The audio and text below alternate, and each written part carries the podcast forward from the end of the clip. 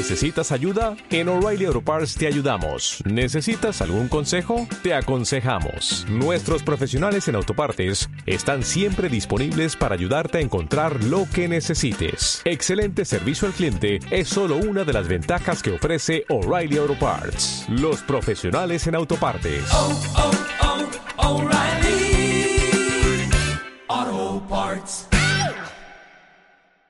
¿Sabes que ya eres una escritora extraordinaria?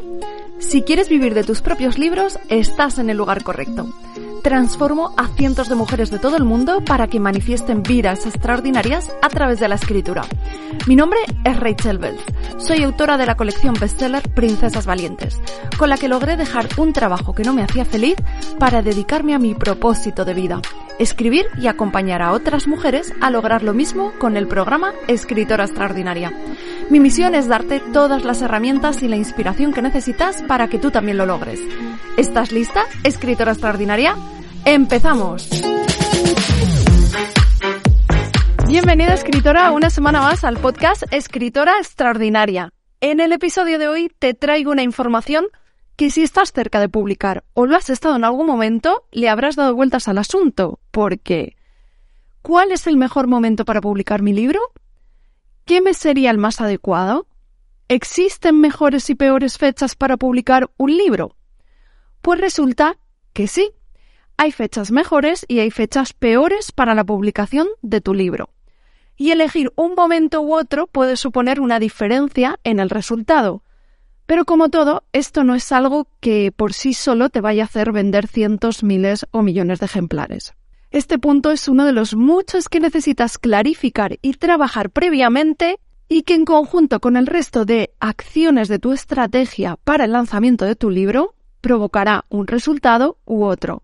Porque recuerda, es imperativo para obtener resultados óptimos preparar una estrategia para el lanzamiento meses antes y además trabajar en tu marca personal. Pero ese no es el tema de hoy. Esto ya lo tocaremos en otro episodio. Además de hablarte de las fechas, quiero aclararte un par de cosas. La primera es que la información que voy a darte está basada en mi experiencia propia tras haber publicado siete libros, la experiencia de las autoras que se han formado conmigo y la compartida pues con otros colegas editores y escritores. Y lo segundo que necesito que entiendas es que cuando hablamos de mejores fechas para publicar es porque estamos teniendo en cuenta diferentes factores y circunstancias. Quiero decir, que si tú únicamente tienes intención de publicar en digital, incluyendo la impresión bajo demanda de Amazon, realmente las fechas que voy a darte a continuación son de poco interés en tu caso. Puedes tenerlas en cuenta, pero digamos que si solo vas a publicar en digital no te van a afectar realmente, ya que cuando hablamos de mejores fechas para publicar, estamos teniendo en cuenta realmente la publicación clásica, en papel. Es decir, cuando lo haces con editorial tradicional o publicas realizando una impresión por tu cuenta. Porque que las fechas que voy a darte ahora sean las mejores tiene que ver directamente con la publicación en papel si es que eres este tipo de autor. Me explico. Los escritores que vivimos de esto seguimos alguna de estas dos estrategias. No sé si esto lo sabías, pero bueno, te lo voy a comentar hoy, ¿vale? El primero es escritor prolífico. Este perfil de autor se dedica a publicar un alto número de libros al año. Solo suele publicar en digital y no crea contenido en redes sociales o apenas lo hace, puesto que a, en este caso cuando publica tanto, Amazon ya le premia, por decirlo de alguna manera, y le da mucha más visibilidad. Así que básicamente este autor lo único que hace es escribir, publicar, escribir, publicar un alto número de libros al año. Y con eso ya, con lo que le paga Amazon, pues eh, vive de esto. Por otro lado, está el escritor emprendedor. Este es en el que entraría yo, en mi caso, ¿vale? En esta ocasión, lo que hacemos es publicamos menos, lo habitual es como uno o dos libros al año, ¿vale? Tanto en papel como en digital, pero también trabajamos redes sociales, bueno, creamos contenido de algún tipo, newsletter, blogs, podcast, realizamos firmas, acudimos a eventos, etc. Entonces, ambas estrategias son igual de válidas. Por ello es importante que valores realmente cuál es la tuya, cuál es la que quieres seguir. Porque de lo que voy a hablar hoy es para el escritor del segundo tipo, ¿vale? Para el escritor emprendedor, ya que los primeros, para los primeros, realmente esto ni les afecta, tampoco ni les interesa. Y ahora, antes de darte las mejores fechas para publicar, te voy a decir cuáles son las peores. Voy a empezar por la peor. Aquellas de las que tú vas a oír si no quieres empezar con mal pie. Y en realidad no tiene mucho secreto, es simple coherencia si te paras a pensarlo detenidamente. La primera peor fecha para publicar es el primer mes del año, enero. Ya sabes aquello de la cuesta de enero, ¿verdad? Terminan las navidades, nos hemos dejado un buen dineral en estas fechas y en definitiva enero no es un mes en el que desees publicar. Al final se trata de pura lógica. Los siguientes meses que debes evitar son primero agosto, porque a pesar de lo que puedas llegar a creer, en verano la gente puede que lea, pero los libros se mueven y venden muy poco. Y el otro peor mes sería septiembre. A ver si adivinas por qué. Exactamente. La vuelta al cole. En esta época, de nuevo, la gente tiene el foco y la inversión económica puesta en otra cosa. Además, debido a esto, precisamente, las librerías no aceptan firmas en esta fecha. Si te fijas, al final se trata de la corriente general, aunque más adelante nos enfocaremos en una más específica, la de tu público objetivo. Ahora sigamos porque luego están los meses limbo, que me gusta llamarlos así, ya que no son los mejores, pero tampoco son terroríficos, son más bien indiferentes. Estos serían mayo, junio y julio. La idea es que si puedes coger otra fecha que no sea ninguno de estos meses, mucho mejor. Pero si por alguna razón quiero publicar en ellos, mayo, junio, julio, me va a costar un poco mover el libro. ¿Por qué? Porque una de las razones que hace que los meses que te voy a dar a continuación sean los mejores para publicar es que vas a aprovechar como estrategia la venta directa acudiendo a firmas, ferias y eventos literarios. Esto es lo que hace que los mejores meses para publicar sean febrero, tenemos San Valentín ahí, marzo, porque está a la vuelta de la esquina la feria del libro, que aunque sea el 23 de abril, se alarga en toda España em, hasta junio e incluso hasta agosto en algunos lugares. La otra mejor época para publicar es octubre y noviembre, para aprovechar la campaña de Navidad.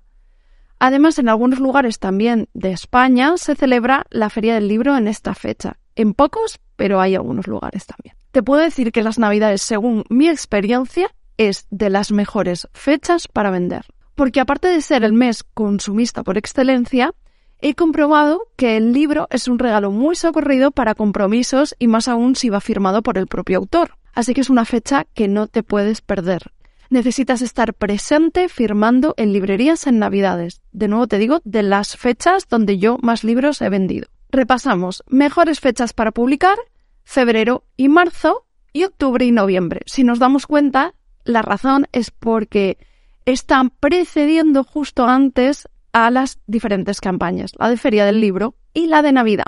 Estos son los mejores meses en el caso de que publiques en papel, y sí, es cierto que actualmente el precio del papel se ha duplicado y las ganancias son menores. Soy consciente de ello. Pero como estrategia para darte a conocer, a menos desde mi experiencia, es de las mejores. Esta, de hecho, es la que me ha ayudado a mí concretamente a hacerme un nombre como escritora de romántica y ganar autoridad en el lugar en el que vivo, las Islas Canarias. Y esto es lo que tú deberías hacer si lo que quieres es hacerte un nombre, ganar autoridad, ser reconocida y o pues también más visible. La idea es comenzar a realizar firmas por tu barrio y poco a poco ir ampliando el perímetro. Cuando yo empecé tenía un trabajo por cuenta ajena, así que realizaba el máximo de firmas compaginándolo con este, hasta que poco a poco invertía cada vez más días a la semana para realizar firmas en librerías, acudir a ferias y a eventos. Además, esto te permite no solo darte a conocer, también hacer contactos, conocer el mundillo literario desde dentro y abrir nuevos horizontes. Y como ya te he dicho, conseguir autoridad como escritora en tu pueblo, ciudad o comunidad es una estrategia que te lleva a ser más visible y reconocida. Precisamente, eh, hace poco estaba con una escritora que coincidimos en, un evento y esta escritora, digamos que es de la estrategia primera que hemos hablado antes, solo publica en digital y le va muy bien, ¿vale? Vive de ello y le va muy bien pero me estaba comentando que precisamente eh, aquí en Canarias es poco conocida, que tiene pocos, pocos lectores aquí. Y bueno, esto es algo que, eh, que te permite cubrir con este tipo de estrategia, con el tema de firmar y estar más presente. El punto aquí es que tú tienes que decidir qué estrategia vas a querer seguir. Si quieres ser este prolífico, maravilloso, que escribe muchos libros y, puedes vivir de ello perfectamente, o pues otro tipo de escritor que es como una mezcla entre como lo más lo más el autor típico, ¿no? De, de, siempre que conocemos, pero combinado con al final con el emprendimiento de llevarlo tú, trabajar las redes, etcétera, etcétera. Bueno, continuando con las fechas de publicación, te recuerdo que hemos dicho febrero y marzo por un lado y octubre y noviembre por otro.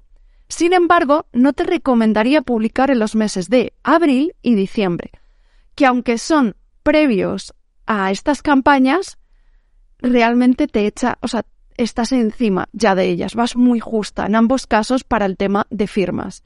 Puedes hacerlo, evidentemente, porque en realidad puedes hacer lo que quieras, pero lo cierto es que vas muy ajustada y en muchas ocasiones las firmas se cierran con meses de antelación y esto es algo que necesitas tener en cuenta en tu estrategia. De todas formas, si te interesa que amplíe más toda esta información, házmelo saber y haré un episodio más concreto hablando sobre todo el tema de firmas, librerías, eventos y demás. Otra cosa que te invito a que tengas en cuenta es no solo el mejor mes, sino el mejor mes para ti y para tu libro. Es decir, un mes estratégico que pueda ayudarte a conseguir mayor visibilidad.